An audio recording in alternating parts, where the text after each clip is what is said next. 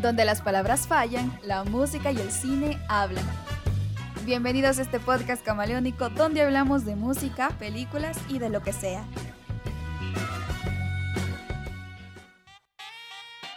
Bienvenidos una vez más a este podcast camaleónico. Hoy hablaremos de la ópera prima del director mexicano Alejandro González Iñárritu, Amores Perros, cinta que conforma la denominada trilogía de la muerte, en donde se encuentran también 21 gramos y Babel. Por cierto, esta trilogía puso a Alejandro dentro de los más célebres directores latinoamericanos. Empecemos con unos datos de la película.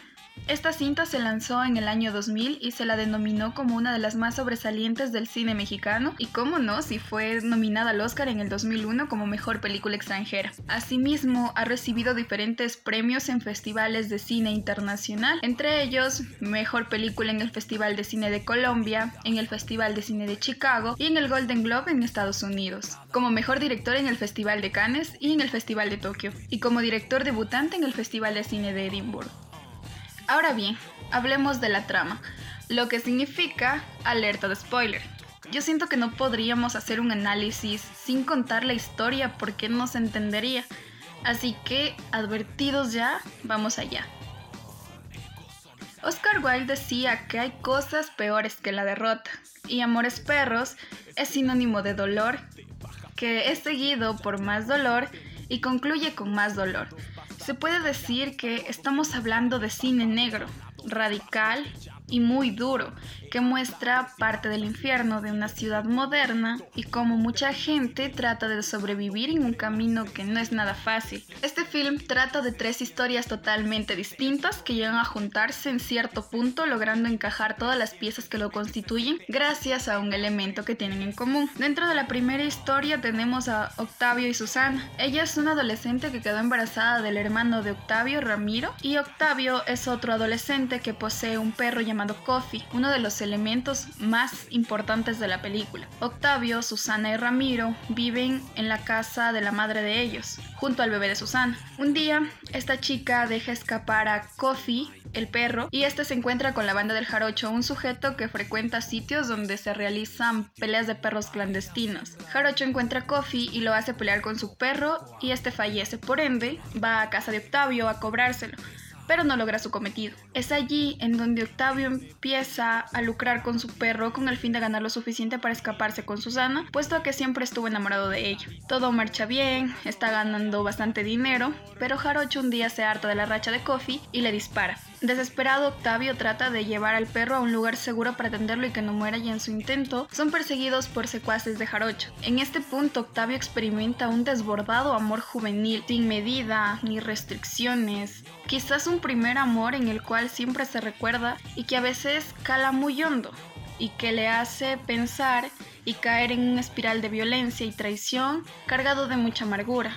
Damos una pequeña pausa en esta historia que se queda en la carretera, para pasar a la segunda historia que se trata de Daniel y Valeria. Daniel es jefe de una importante revista y Valeria es modelo y conductora de televisión con un enorme éxito. Este tipo deja a su familia para quedarse con Valeria, a la cual le compra un departamento para que puedan vivir juntos. Para celebrar esta compra, él prepara una cena y ella sale en su auto por una botella de vino. En este momento colisiona con otro vehículo que resulta ser el de Octavio. Tras el accidente, ella queda herida de gravedad en una pierna, lo que le obliga a estar en silla de ruedas con un aparato hasta que recobre la movilidad. Se queda sola en el departamento acompañada de su perro, que un día se queda atrapado en un hoyo que se abrió en el piso. Ella intenta sacarlo y eso complica, por supuesto, la situación de su pierna, que finalmente termina siendo amputada. Valeria forma parte de una relación surgida por un intenso deseo y la atracción física pero el accidente y sus secuelas la privan de su estilo de vida y sobre todo de su libertad, hundiéndola en la depresión y la soledad, trayendo como consecuencia que su romance se rompa, vislumbrando para ellos solo un futuro agrio y lleno de mucha tristeza. Damos otra pausa para pasar a la tercera historia, que se trata del Chivo y Maru. El Chivo es un ex profesor que se volvió guerrillero y dejó a su familia cuando su hija Maru tenía dos años. Debido a sus ideas se metió en un montón de problemas con la ley, empezó a beber muchísimo,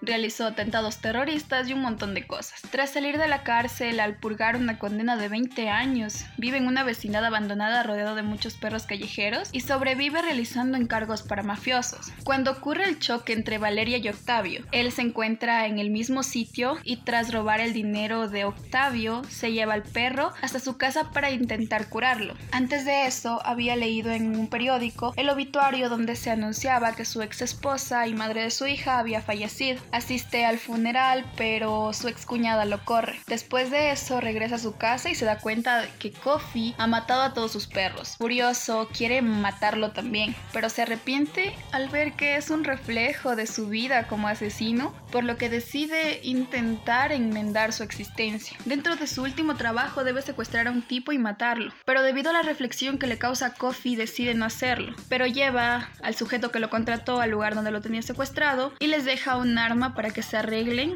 y apenas sale del lugar empieza una lucha entre estos dos hombres para ver quién se queda con vida. Lo interesante de esta escena es que no se da un final concreto, sino que el espectador tiene la posibilidad de hacer sus propias conclusiones. Mientras tanto, el chivo trata de solucionar los problemas con su hija, dejándole el dinero de su último trabajo, y hace una llamada telefónica donde le pide perdón por cuanto hizo en el pasado, el haber fracasado tratando de hacer un mundo mejor para ellos juntos, y le promete buscarla cuando tenga el valor de verla a la cara.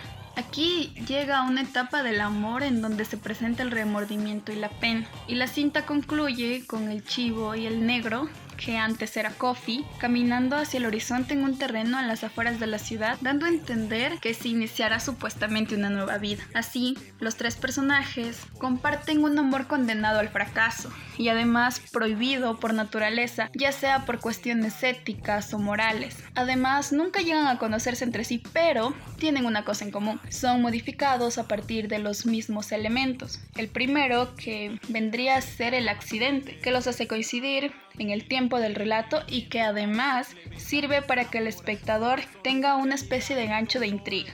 Otro elemento importante son los perros. En las tres historias, estos cumplen un papel con una doble tarea, una simbólica y otra funcional. Con lo simbólico me refiero a que los perros, sean Kofi o el perro de Valeria, o la manada como tal, despiertan el amor y la lealtad en los personajes. A partir de ello se toman decisiones y se asumen riesgos. Esto nos lleva al aspecto funcional, que quiere decir que los perros llevan a los personajes a actuar o a desviar sus planes. En el caso de Octavio, descubrir el potencial de Kofi como peleador le da alas a su sueño de irse con Susana, pero cuando es herido de bala, en lugar de dejarlo morir como lo haría cualquier apostador, arriesga su vida para salvarlo, provocando el accidente. Por su parte, el accidente le ha causado a Valeria el deferimiento temporal de sus planes, pero la desesperación de rescatar a su perro atrapado le hace arriesgarse a perder su pierna y su relación. En el caso del chivo, el dolor que le causa Kofi al asesinar a su manada le hace entender sus errores y recomponer su vida, cambiando así la dirección de los planes. Los elementos simbólicos, iluminación y banda sonora están muy bien justificados. Por ejemplo, hay una escena donde Ramiro está muy ebrio y alterado